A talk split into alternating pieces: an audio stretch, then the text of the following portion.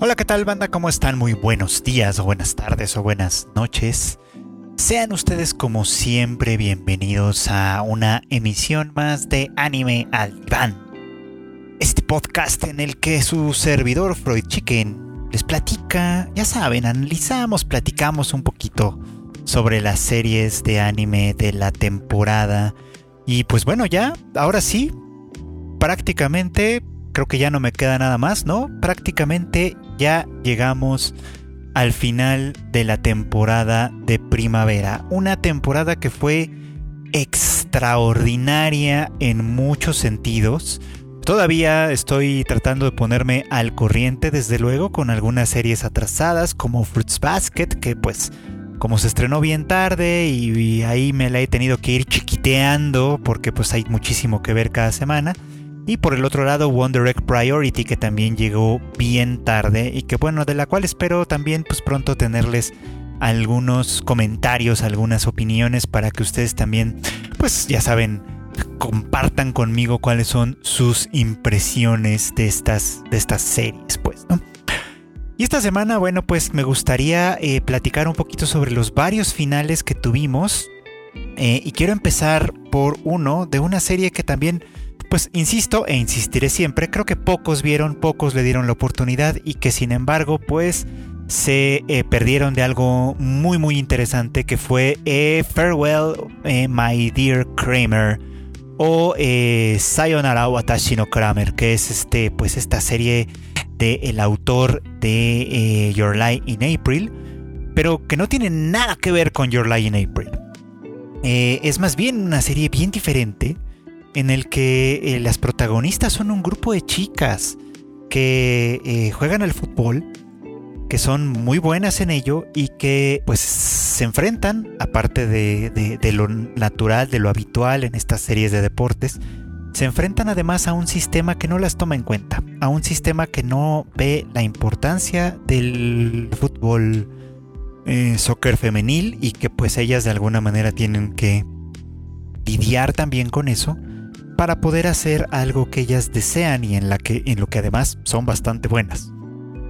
Este, este último arco, digamos, esta última etapa de la serie, consistió en, eh, en el equipo de eh, pues en el equipo de las Warabis, nuestras protagonistas, enfrentándose a, a, una, a la preparatoria más fuerte de toda la prefectura. Eh, estas chicas están en Saitama, entonces se tienen que enfrentar en un torneo local, digamos, del cual eh, se, como en todos los animes de deportes, ustedes ya lo sabrán, del cual se desprenden la posibilidad de ir, de, ir, de representar a la prefectura en el torneo nacional. Y bueno, pues esto es lo que buscan estas chicas, por supuesto, pero se enfrentan en la primera ronda eliminatoria, después de la fase de grupos, a este equipo que no solo es y ha sido el más fuerte de la prefectura por, por algún tiempo, sino que incluso tiene el récord de no haber recibido goles en básicamente toda la eliminatoria por un buen periodo de tiempo. O sea, no es un equipo para nada menor. Y aquí obviamente como pasa en muchas series de deportes hay enfrentamientos que están eh, que son mm, no solo del equipo sino también de algunos de los jugadores individualmente. Por ejemplo, pues aquí obviamente importa mucho el proceso, el enfrentamiento que tiene Midori, que es una de las líderes, digamos, de, las Warabis, de las nuevas Warabis, de la líder de, bueno, de, Midori, perdón, con eh, la jugadora más desequilibrante del equipo contrario, que ahorita ya no recuerdo su nombre, pero bueno. Este, bueno, la, chica se llamaba Chica, tal cual, y este, y el equipo no, ahorita no me acuerdo. Pero eso no importa. El chiste es que este enfrentamiento individual que pasa eh, un poquito como por el por la decepción porque chica eh, la senpai esperaba que Midori se uniera a, su preparatoria y formara junto con ella un equipo pues obviamente se encuentra decepcionada no de que esta chica a final de cuentas optó por un lugar diferente optó por irse a una escuela sin prestigio sin fama sin sin fortaleza pues no pero que además, bueno, pues en, este partido que resultó muy significativo para todos, descubrió que no es ya su, su Kohai y nada más, sino que Midori se ha convertido en su rival, hecha y derecha, en una chica que en este momento no, pero que en el futuro le irá a hacer frente.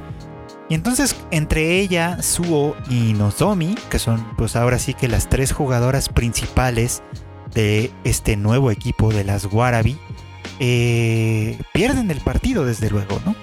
Eh, pierden el partido porque eh, pues obviamente son un equipo todavía en vías de formación, en vías de desarrollo, por así decirlo, pero que todavía tiene mucho por demostrar, por supuesto. Y hay frustración en el proceso y hay mucha tristeza, por supuesto, de no haber conseguido el objetivo de superar la fase de prefectura y llegar a las nacionales para enfrentarse a ese otro equipo con el cual eh, se está estableciendo también una amistosa rivalidad, desde luego. Bueno, pues hace que, a final de cuentas sean muchos tus sentimientos y muchas las emociones que se juegan. Así que a final de cuentas esta serie terminó en una nota bastante alta. Ojalá tengamos oportunidad de ver pronto una continuación, aunque honestamente no sé cuál sea la situación actual de ese manga, que entiendo que todavía está en publicación. Pero bueno, pues sea como sea, la verdad es que yo espero que sí tenga algo más que contarnos más adelante, por supuesto, pues, ¿no?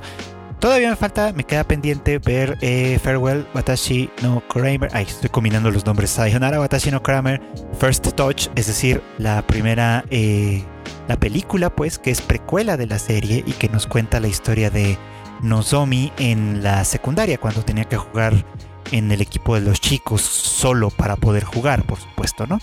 Eh, tengo muchas ganas de verla y espero poder hacerlo en los próximos días y comentarla aquí con ustedes. Pero sea como sea, creo que esto va a ser interesante y creo que además todavía está por, por contarnos, por así decir, las razones reales de su título. Ya les había platicado, me parece a mí, que eh, eh, Sayonara Watashi no Kramer es una referencia a un futbolista alemán eh, quien fue o quien se considera el padre del fútbol japonés, porque bueno, este futbolista alemán al retirarse se convirtió en entrenador y, se apellida Kramer precisamente, y uno de sus, de, sus trabajos importantes fue justamente eh, que lo invitaron a Japón a delinear cuáles iban a ser las reglas, los principios básicos del fútbol en Japón y pues se le considera por lo tanto el padre del fútbol japonés, un padre extranjero como, como muchas cosas pueden suceder en Japón básicamente pues, ¿no? Y creo Mm, los lectores del manga quizá me dirán si estoy equivocado o no, que la historia va justamente de, eh, de cómo estas chicas eh, van a empezar a profundizar en la relación con su entrenador. Este entrenador que en otro capítulo de este podcast les contaba, viene de una triste experiencia de, de, una carrera futbolística que terminó de manera prematura debido a una lesión y que se pudo haber convertido en una exitosa carrera como entrenador, pero que también al enfrentarse a, la... La palabra correcta aquí es a la inercia de los equipos con los que iba a trabajar, con los que empezó a trabajar, terminó a final de cuentas enfrentándose a una terrible frustración que lo llevó pues a aceptar un trabajo eh, menor en una escuela preparatoria sin mucho futuro y con él acudiendo a los entrenamientos porque es parte de su trabajo pero sin mucho interés en realidad. La relación que creo que se va a desarrollar entre este personaje y las chicas, las nuevas Warabis, esto pues de alguna manera se convertirá en algo muy significativo y de gran crecimiento tanto para ellas como para él. Esa por lo menos es mi expectativa. Veremos si el manga o si una segunda temporada nos favorece en ese sentido. Por cierto que el manga, por lo menos una parte de él, tengo entendido que se puede leer en la app de Crunchyroll Manga, aunque lamentablemente solo está en inglés. Pero si ustedes que me escuchan manejan ese idioma, lo pueden leer también, pues ahí pueden seguir disfrutando de esta bonita historia. Y continuando con bellas series que nadie vio, me gustaría hablar también de lo que fue el preciosísimo final de eh, Nomad Megalobox 2, esta secuela también.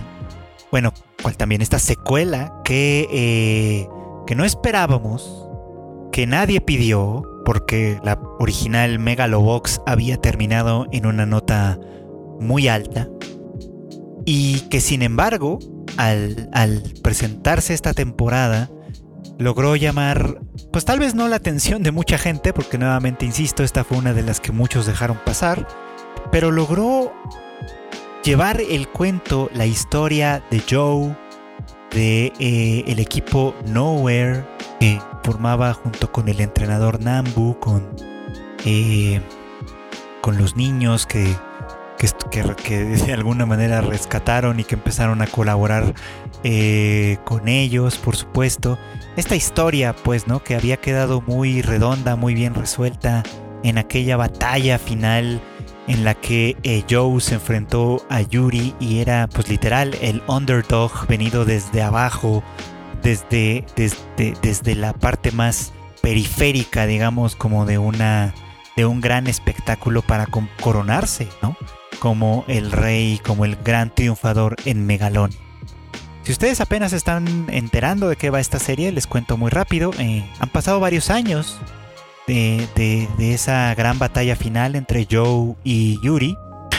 Y muchas cosas han cambiado, ¿no? Eh, Yuri pues ahora se dedica a entrenar y hay un nuevo campeón que eh, pelea bajo su manto, que es Liu.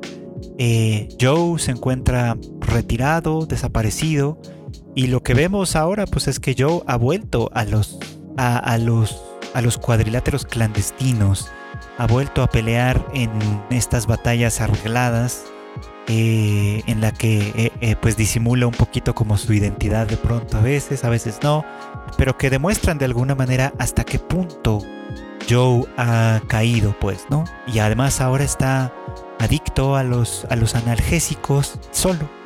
Con él no está el entrenador, no está ninguno de los niños, no, no hay nadie a su lado. Pues.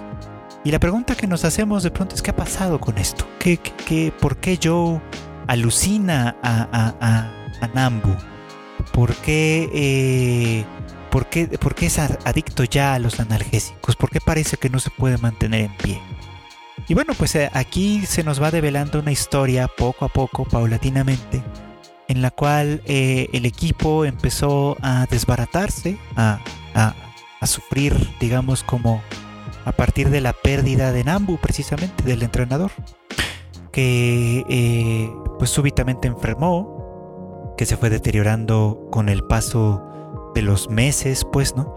Que cuando su, su condición fue irremediable, cuando ya no había nada que hacer, eh, Joe recibe la invitación de Liu, el campeón que ahora es dirigido por, por Yuri, este, para un combate de exhibición, ¿no? Eh, porque claramente porque para todos los que vieron con ilusión la pelea que en su momento dio Joe contra Yuri, pues enfrentarse al campeón es un gran, gran aliciente, ¿no? Algo que se busca. Y Joe, eh, más, que por la pelea en sí, decide pelear eh, tratando de conseguir algo de dinero para, eh, pues para poder eh, pagar los tratamientos de, Nambu, por supuesto, y, darle, aunque sea un poco más de vida, pues. Esta decisión, pues lamentablemente termina en una tragedia, pues, ¿no? Porque Joe no, no, no gana la pelea, queda obviamente pues derrotado en la lona eh, se suma por supuesto pues a la inminente muerte de Nambu que, que, pues a final de cuentas consiste o bueno contribuye a que todo el equipo el equipo Nowhere se separe y el enfrentamiento más doloroso quizá es el que hay entre Joe y Sachio, ¿no? El, pues el líder, por así decirlo, de los niños, que eh, le reclama a Joe por qué no estuvo con Nanbu en los últimos momentos, por qué decidió ir a pelear, sabiendo además que iba a hacerlo prácticamente solo y que nadie eh, y que y que valía más a lo mejor su tiempo al lado del entrenador que tratando de perseguir una falsa una falsa esperanza por supuesto no y esta disyuntiva entre estos dos termina separándolos, termina separándolos de una manera muy trágica, mandando a Joe lejos de todos ellos, eh, deambulando por aquí y por allá, tratando de encontrar el camino de regreso. Y creo que a final de cuentas ese es el tema principal que guió toda la historia de Nomad Megalobox 2. De hecho, el prefijo este de Nomad es muy significativo. Porque pues sí, efectivamente, Joe se ha convertido nuevamente en un nómada, nuevamente en un hombre sin nombre que va por aquí y por allá ganándose la vida de forma muy precaria, siendo pues eso, ¿no? Un despojo de lo que había sido. Y ahora es mucho más doloroso porque si antes había sido simplemente eh, un vagabundo altanero que se le oponía, por así decir, al sistema, ahora se había convertido en un expulsado de ese sistema, pues, ¿no? Después de haber estado en la cima del mismo, después de haberse ganado un lugar en el mundo, no solo como un peleador de Megalobox, sino también y sobre todo como un miembro de una familia, de una familia que eh, había se había formado un poquito como de manera casi arbitraria, de manera casi circunstancial, pero que había estrechado los lazos tan sólidamente que ah, parecía imposible que se separaran. Sin embargo, pasó. Entonces en este viaje eh, Joe conoce, ya lo he comentado antes, conoce a un peleador llamado Chief, que eh, pues que después de haberlo perdido todo lo que era importante para él, pues dedicaba su tiempo en tratar de, salvar a su comunidad, a, la gente que si bien no era necesariamente su familia, al menos no de manera directa, eran su familia de cierta manera, por supuesto.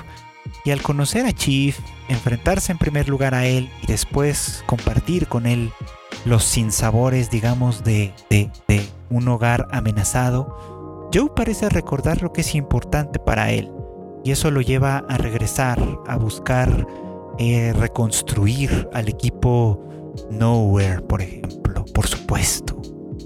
Y en este, este regreso no es tan sencillo porque evidentemente pues ni Sachio ni los demás chicos lo reciben en primera instancia con los brazos abiertos. Eh, Megalonia lo ha casi olvidado, por supuesto, ¿no? Y todos quienes habían sido sus amigos, sus aliados, etcétera, pues ya, ya no estaban con él. Y ese es un proceso en el que Joe tiene que emprender ese camino de regreso. Tiene que, tiene que ir a, eh, logrando más todavía, no ya en el cuadrilátero, sino, sino más bien en una lucha que es muy distinta, que es la lucha de lo humano. Y esto es interesante porque sucede además en paralelo con otro tema muy diferente, ¿no? Eh, porque un campeón, un alguien que se coloca en la cima del mundo, puede, como hemos visto, inspirar a otros. Eh, a Liu, por ejemplo, el peleador eh, que fue apadrinado por Yuri, lo inspiró, por supuesto, a, buscar convertirse también en un campeón, en un, en un campeón indiscutible. Pero también se convirtió en la obsesión de otro, de otro peleador llamado Mac, que que también de una forma muy parecida a lo que había pasado con Joe, aunque con sus respectivas circunstancias, había caído eh, en la derrota eh, espiritual, por supuesto, ¿no? De la cual se había levantado después, eh, convirtiéndose en un héroe local, ¿no? A una costa de su propia, pues de su propia integridad, ¿no? Porque había encontrado un lugar que le pertenecía, que le era propio, que le, que le hacía feliz de alguna manera y, ella estaba dispuesto a sacrificarlo todo por eso. Y bueno, pues eh, milagrosamente esto lo devuelve al cuadrilátero una vez que una compañía eh, se interesa pues por su caso y le instalan un chip experimental cerebral que le devuelve la, la posibilidad de moverse, posibilidad que había perdido desde, pues desde un, un incidente y lo devuelve también al cuadrilátero, pues, ¿no? Y lo convierte en alguien, en un campeón. Eh, en un campeón que derrota con bastante facilidad a Liu, pues, ¿no? Pero que cobra una terrible factura también en él. Entonces hay una historia como contada aquí en paralelo, por supuesto, la historia de Mac, que, que sabe que aunque todo el mundo lo reconoce como un héroe y como un campeón, eh, esta posición quizá está costándole la vida, quizá está costándole su familia, quizá está costándole todo lo que es de verdad importante para él.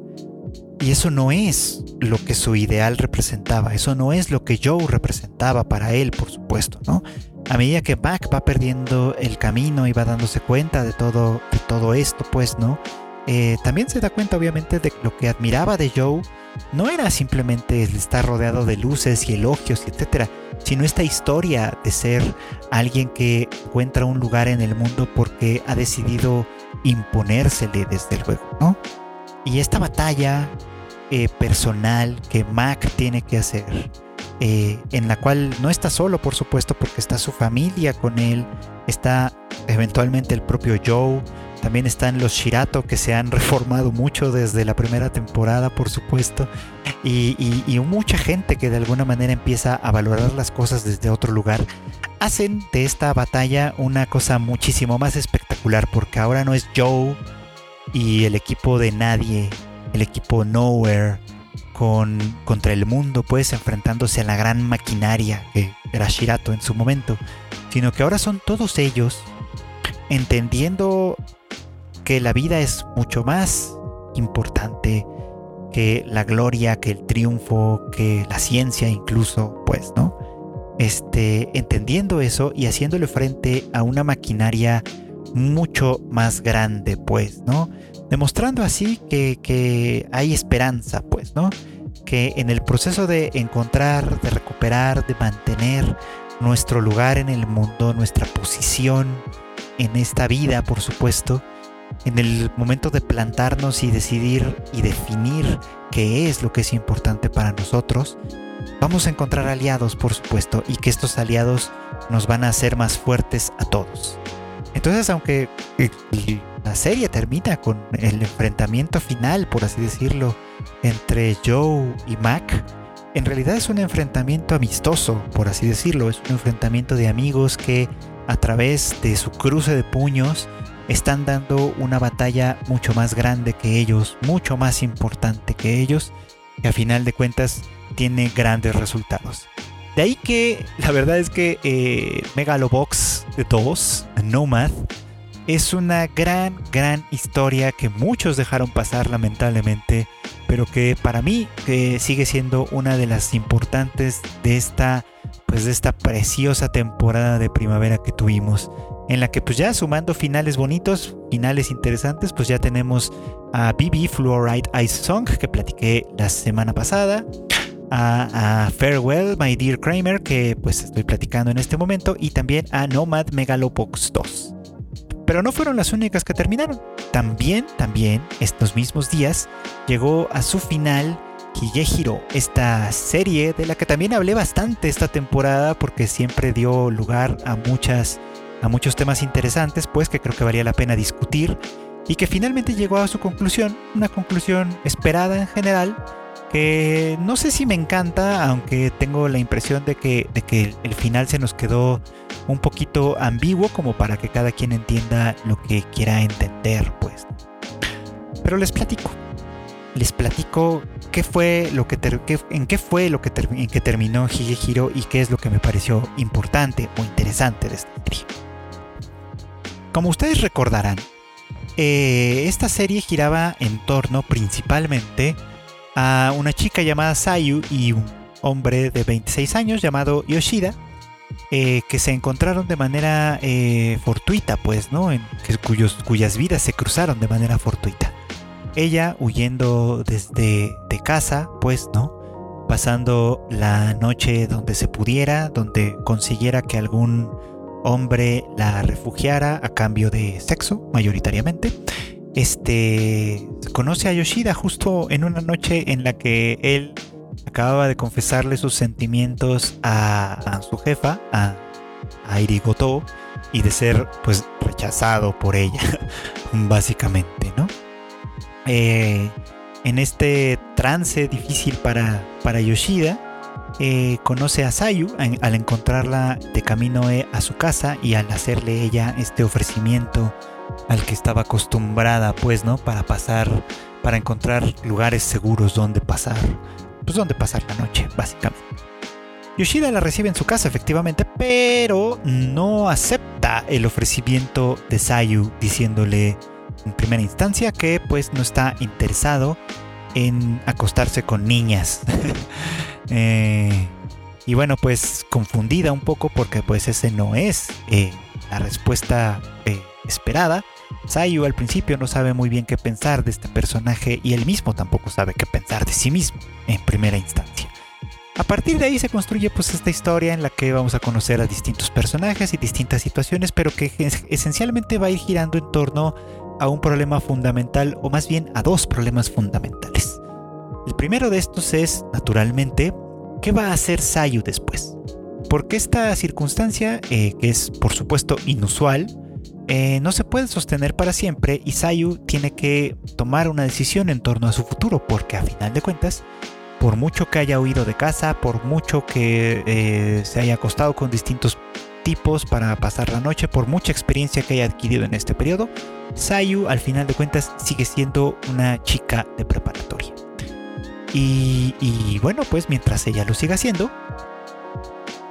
hay cosas que están fuera de su control, hay cosas que están fuera de su alcance y por supuesto eh, hay decisiones que es importante tomar en ese sentido.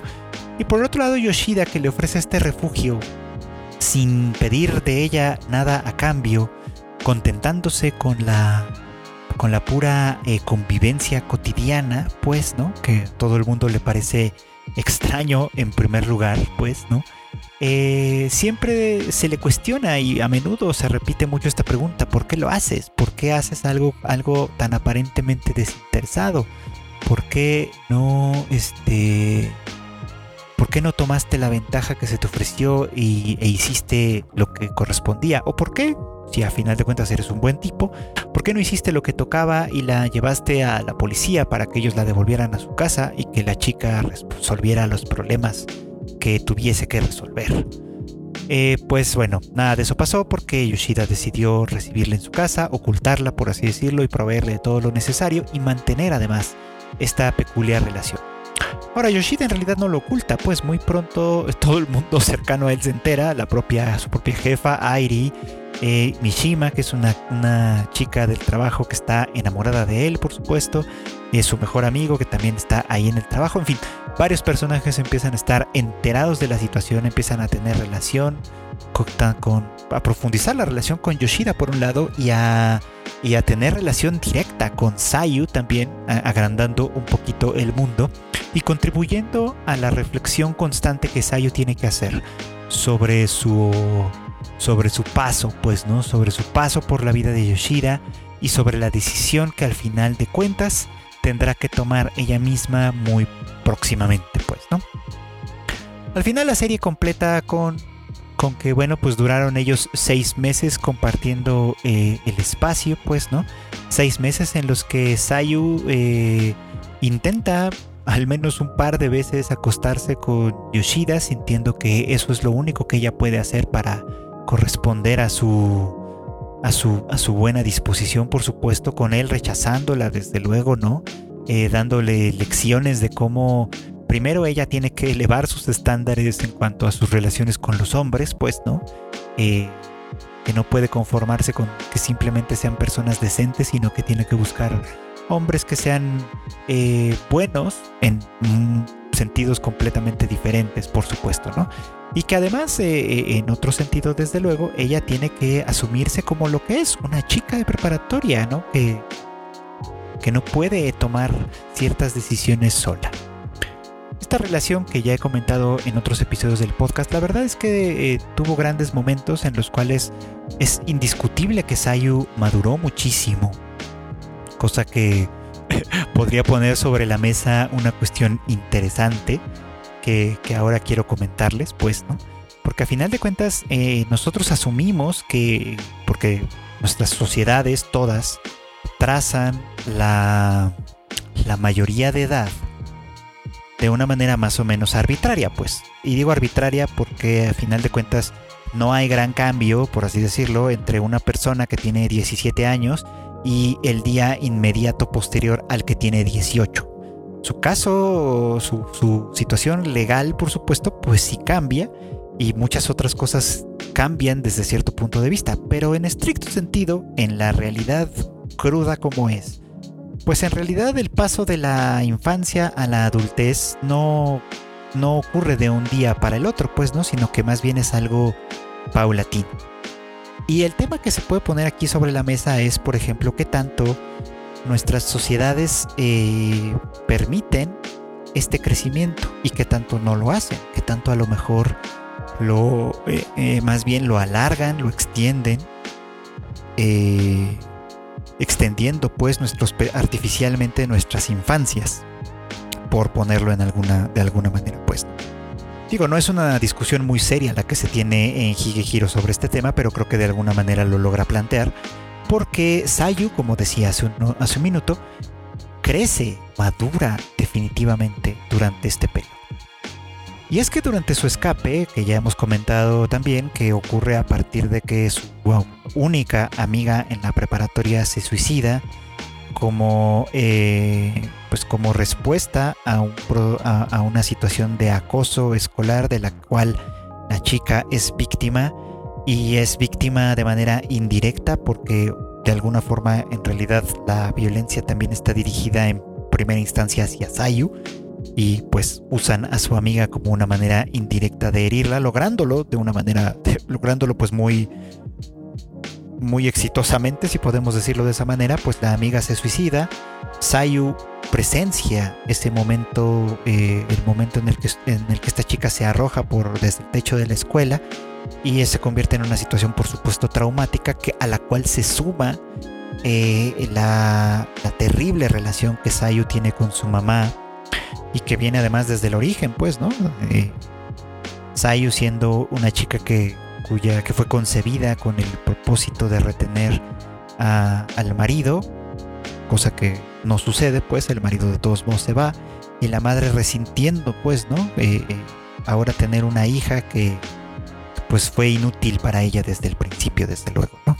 Entonces, sumado al problema personal que Sayu tiene ahora, eh, pues tras el suicidio de su amiga, la situación en casa se vuelve todavía más tensa y Sayu termina huyendo de casa a final de cuentas. Primero con ayuda de su hermano mayor, que es este, como comenté antes, me parece de una absoluta irresponsabilidad, pero ok. Y, bueno, pues después de haber escapado con algo de dinero en el bolsillo y con algunas recomendaciones del hermano, que aparentemente esperaba que Sayu solamente se tomara unos cuantos días y luego regresara a casa, pues Sayu acaba haciendo algo completamente fuera de lugar y es que cuando se acabó, en cuanto se quedó sin dinero, eh, empezó a ofrecerse a hombres con los que se cruzaba en la calle, pues, ¿no? Para que le dieran un, techo bajo el cual pasar alguna o algunas noches eh, a resguardo, pues, ¿no? Y así poder ella seguir huyendo. De esta manera ella logra llegar pues desde, desde Hokkaido, desde desde el norte de Japón, que es donde está su casa, hasta Tokio, donde conoce a Yoshida, pues, ¿no? En ese periodo Sayu conoce eh, un aspecto de los hombres y del mundo adulto, pues, ¿no? Es muy doloroso de alguna manera para ella, ¿no? Y es que las mujeres son o pueden ser fácilmente objetos de consumo y de desecho. Eso es exactamente lo que pasaba con ella. Los hombres aprovechan eh, la, pues, la oferta que ella les hace, te acuestan con ella una o dos o tres o cinco noches que hayan sido, y después, antes de que se convierta en un problema mayúsculo, la echan a la calle, la desechan, pues, ¿no? después de haber tomado lo que ella podía, desde su propio punto de vista incluso, ofrecer y nada más. Con eso ella aprende, por supuesto, que la dura lección de que de que por un lado las mujeres pueden ser este tipo de objeto de consumo, pues, ¿no? Y por el otro que, en realidad pues el mundo adulto en general tiende a desilusionarla. Eh, y por el mundo adulto pues empezamos obviamente por su mamá, con quien tiene esta relación débil, frágil, eh, hostil, pues, ¿no? De la cual Sayu no tiene ninguna culpa primigenia, pero que pues termina siendo víctima de las circunstancias siguiendo con los adultos de la escuela, por supuesto, a quienes no se muestra personalmente, no se nombra, pero que de alguna manera se convierten en cómplices silenciosos del acoso que sufrió su amiga y por lo tanto de su suicidio. De estos adultos que después se convierten en sus acosadores cuando persiguen a, la familia Ogiwara, pues tratando de indagar si Sayu fue responsable del suicidio, si Sayu fue ocultada por su familia, en fin, cualquier cosa que solo sirva para alimentar el morbo, pues, ¿no? Del público. Y luego, pues, también de su hermano, que irresponsablemente la, envió, eh, le facilitó, por así decir, el escape antes que buscar una solución de verdad, ¿no? En, al interior de esta familia. Y siguiendo, pues, con todos los hombres adultos que la usaron y luego la tiraron a la calle. Con todas esas experiencias, Sayu no madura realmente, no crece. Más bien se decepciona y decepciona más y, huye y huye y huye pues. Huye cada vez más lejos todos los problemas que va dejando atrás sin encontrar una solución. Hasta que Yoshida le ofrece este refugio seguro. Y esta es una de las cosas que me parecen importantes. Como en un refugio seguro, donde se te da el lugar que te corresponde, pero no se te permite nada más y nada menos, hay una posibilidad importante de crecimiento. Porque es verdad que Yoshida la reconoce no como una niña como tal. Es decir, cuando ella intenta seducirlo una o dos ocasiones, especialmente en esta en la que ella se, le presenta pues con una pues con ropa interior muy sexy, que decirlo, y, de alguna manera fuerza las cosas para, acercarse a él, ¿no? Y para provocar en él una reacción eh, fisiológica, vamos a ponerlo así. Este, él reconoce y se lo dice abiertamente que eh, ella es una, mujer adulta prácticamente, ¿no? O sea que, es difícil para cualquiera, inclusive para él, eh, no sentir cosas, pues, ¿no? al, tener una visión como ella frente, frente a sí. Pero que eh, las cosas no funcionan así. Porque aunque, aunque parezca una mujer y aunque se comporte como tal y aunque tenga la experiencia de una, eh, ella eh, todavía sigue siendo poco una niña. Y que tiene que ser como tal, tiene que comportarse como tal. Entonces, eso cambia, por supuesto, el paradigma. Porque por un lado reconoce, o sea, con, estas, con esta expresión que Yoshida hace de ella, a final de cuentas reconoce que está en esta, en esta frontera entre ser una adulta y ser una niña todavía, pues, ¿no? Sin, sin descartarla, es decir, sin, desecharla como tal, sin decirle, eh, no eres atractiva, no, no me atraes, no me gustas, eh, etcétera, o sea, es decir, sin infantilizarla, tampoco fuerza en ella la adultez de ninguna manera, pues, ¿no? Le permite ir a su ritmo. Y a ese ritmo además le permite también eh, ir tomando la decisión que Yoshida sabe que ella eventualmente tiene que tomar, que es la decisión de regresar a casa y enfrentar el problema que dejó afuera. Ahora la serie pues que fue básicamente de eso se trató en términos generales, terminó con una nota bastante alta, con Yoshida acompañándola, con todo el riesgo que eso implicaba para él mismo, acompañándola a Hokkaido, acompañándola a visitar el lugar en el que su amiga se lanzó al vacío y murió, y acompañándola también a enfrentar a su madre, con quien Yoshida pues tiene también un enfrentamiento personal que da muy buenos frutos.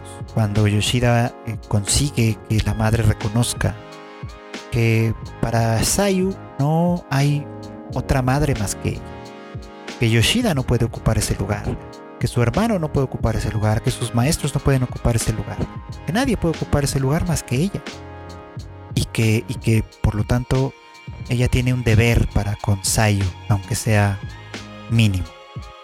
Y esas palabras tienen un buen efecto en ella, por supuesto. No quiere decir que, a partir de ahí la relación entre ambas fuera eh, pues amable y, amorosa y nada de estas cosas, sino que más bien ella reconoce que pues a final de cuentas el único refugio verdaderamente legítimo que puede tener Sayo en esta vida, por lo menos hasta, hasta, hasta cierto tiempo, es esa casa. Y a final de cuentas consigue que ella la reciba de nueva cuenta y queden en eso, pues, ¿no? En que, en que Sayu puede quedarse a vivir en esa casa y que Sayu además puede, tiene la obligación de, retomar la escuela, de recuperar su vida como estudiante preparatoria y que una vez que eso termine, entonces será libre de hacer lo que decida hacer. Y bueno, pues en ese punto obviamente pues viene la separación, que es muy triste y hasta cierto punto conmovedora. Con esta parte que les decía que no me iba a gustar del todo, pero que en cierto modo veía venir, que es que Sayu iba a confesar abiertamente sus sentimientos por Yoshida, que Yoshida muy probablemente la iba a rechazar en ese momento porque al final de cuentas las cosas no han cambiado tanto, pero que al final del día iba a haber un reencuentro y eso me gustó y no me gustó a la vez. Tengo que decirles que eh, esperaba, por supuesto, esta escena final en la cual obviamente iba a ser un reflejo de manera en la que se conocieron primero, que Yoshida iba a regresar a casa por la noche y la iba a encontrar a ella sentada junto al poste de luz, solo que esta vez no para encontrarse con él de manera fortuita, sino esperándolo. Y en esa eh, en ese reencuentro, pues, ¿no? Él parece eh, pues demostrar que, efectivamente sí, ahora tiene sentimientos por ella que son diferentes a los que tuvo la primera vez que la conoció y durante los primeros meses en los cuales vivió con ella, pues, ¿no? Y al final se queda un poco abierto, al final de cuentas no vemos si, si esta relación entre ellos dos se consuma de esa manera o no, por supuesto que se puede pensar que sí, es una apuesta bastante segura, a mí me hubiera gustado mucho más pensarlos a ellos como un par de grandes amigos, como como alguien, eh, como, como pensando en Yoshida como una guía para ella, por supuesto, como una especie de padre sustituto que ella nunca tuvo, pero que además no tiene por qué ser un padre como tal, sino que puede ser en otros términos un amigo, un compañero de vida, como eso que, a veces se necesita. Pues no, es ahí donde creo que la serie pudo haber hecho un poquito más.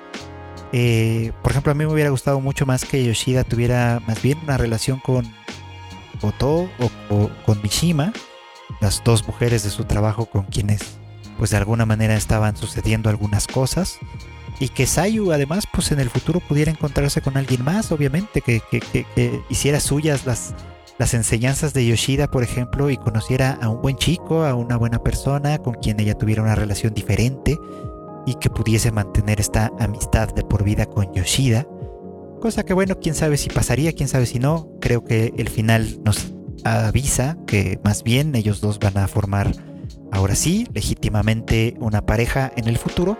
Pero bueno, cosas más, cosas menos. La verdad es que esta serie planteó cosas muy muy interesantes, muy valiosas y se va con una nota muy alta. Y bueno, no queda más que cerrar este capítulo de esta semana con una serie de la que no hablé mucho en este podcast. Pero ya le dediqué un video, búsquenlo en el canal de YouTube de Tadaima. Se llama, bueno, pues la serie se llama Odd Taxi y en ese video eh, hablo sobre por qué, si no la han visto, tienen que verla. Pero en este podcast, en este capítulo del podcast en el que voy a hablar de ella, voy a decir algo primero que me parece que es importante decirlo. Y es que eh, tenemos una, un poco una costumbre, ¿no? Vemos muchas series cada temporada, muchas series de anime cada temporada, y tenemos la tentación siempre de decir, esta es la mejor, esta es la serie de la temporada, para luego decidir en algún punto a finales o a principios del año próximo cuál fue la serie del año. Y yo no puedo resistir la tentación de decirles que Odd Taxi es la serie de anime de la temporada de primavera 2021 para mí. Y por lo que pude ver en Twitter, para varios otros también. Y es una lástima tener que decirlo así porque eh, es una de las series más infravaloradas que ha tenido esta temporada. O sea, evidentemente, pues series como Bibi, como Higehiro, como Nagatoro-san, como eh, Fruits Basket, que todavía no termino de ver, insisto, han estado en boca de muchísimos fans de todo el mundo y han sido probablemente de las más mencionadas. También por ahí ha estado Koikimo, 86, en fin, varias series que seguramente pues todas, algunas de esas hemos, de algunas de esas hemos hablado en este podcast, otras pues no tuve ocasión de verla, de verlas, pero todas seguramente tendrán sus méritos y no, y no quiere decir que, que el que yo opine que Oz Taxi sea el anime de la temporada para mí, le reste a aquellas otras series cualquiera de sus méritos. No, para nada. Simplemente quiere decir que esta serie se llevó para mí las palmas porque desde el primer segundo hasta el último supo mantener su cuento de manera muy muy coherente, de manera prácticamente artística y, logró encandilarnos en todos los sentidos, pues, ¿no? Eh, no quiero dar muchos spoilers si todavía eh, la gente o quien los escuchas, digamos, de este podcast no han visto el final de la serie o no han llegado a verla por completo, pues no. Pero sí quiero hacer algunos apuntes al respecto. Como dije en el video, la verdad es que Odd Taxi no es una serie cualquiera en varios sentidos. No solo en el sentido estético, o sea que obviamente su animación no es la habitual eh, para un anime, que el hecho de que los personajes sean representados como animales, pues obviamente sí, nos recuerda obviamente a cosas como BNA o Beastars, que han sido eh, pues motivo de conversación en los últimos último par de años, digamos. Pues no, pero este, eh, pero a final de cuentas Odd Taxi tenía algo muy distinto y es y en este caso es esto. Es una serie completa. Es decir, ningún capítulo se entiende por sí solo y aunque todos los capítulos son geniales, es importantísimo ir siguiendo la secuencia de los acontecimientos para entender todo lo que está sucediendo. En otros momentos he mencionado que eh, series como Durarara, que suceden con muchos personajes que todos están de alguna manera involucrados entre sí, da cuenta un poquito como de cómo en las ciudades, eh, en temas sociales así muy complejos, pues a final de cuentas todos estamos un tanto interconectados. Y Odd Taxi parte un poquito como con esa misma lógica, pero va construyendo los distintos misterios y las distintas situaciones con base en esa misma idea de que todos de alguna manera están conectados y todo el relato se hila a partir de la desaparición de una chica eh, en Nerima y la sospecha de que la última persona que la vio con vida fue Odokawa en este, pues en este taxi, ¿no? Que fue la última persona que, que vio a esta chica con vida, pues. Y hay ahí muchísimas sospechas de toda índole, por supuesto, ¿no? Eh, y teorías que por ahí se vieron eh, circulando entre quienes sí vimos esta serie, por supuesto, ¿no? Eh, algunas, por ejemplo, pues mencionaban el hecho de que podría ser todo imaginario, todo de que de alguna manera se, Odokawa podría ser el, el asesino este, disfrazado de una buena persona, etcétera, qué sé yo. se, especuló tantísimo y, se, hicieron tantas teorías, pues, ¿no? Que lo difícil era realmente acertar a cuál fue, a final de cuentas, la conclusión. Pero aún eso no importa. O sea, aunque obviamente hay cierta satisfacción, porque creo que a final de cuentas el que acertó, eh, el que se acercó mucho más o acertó por completo a cuál podía ser una de las explicaciones a uno de los misterios más importantes de esta serie, fue obviamente eh, eh, eh eh, a quien ustedes a lo mejor conocen bien porque pues está ahí en Crunchyroll. ¿Sabes si él tenía información de, entrada privilegiada? Pero bueno, no lo sabemos. Lo cierto es que él acertó a final de cuentas a una de estas grandes soluciones, pero no fue la única, ¿no?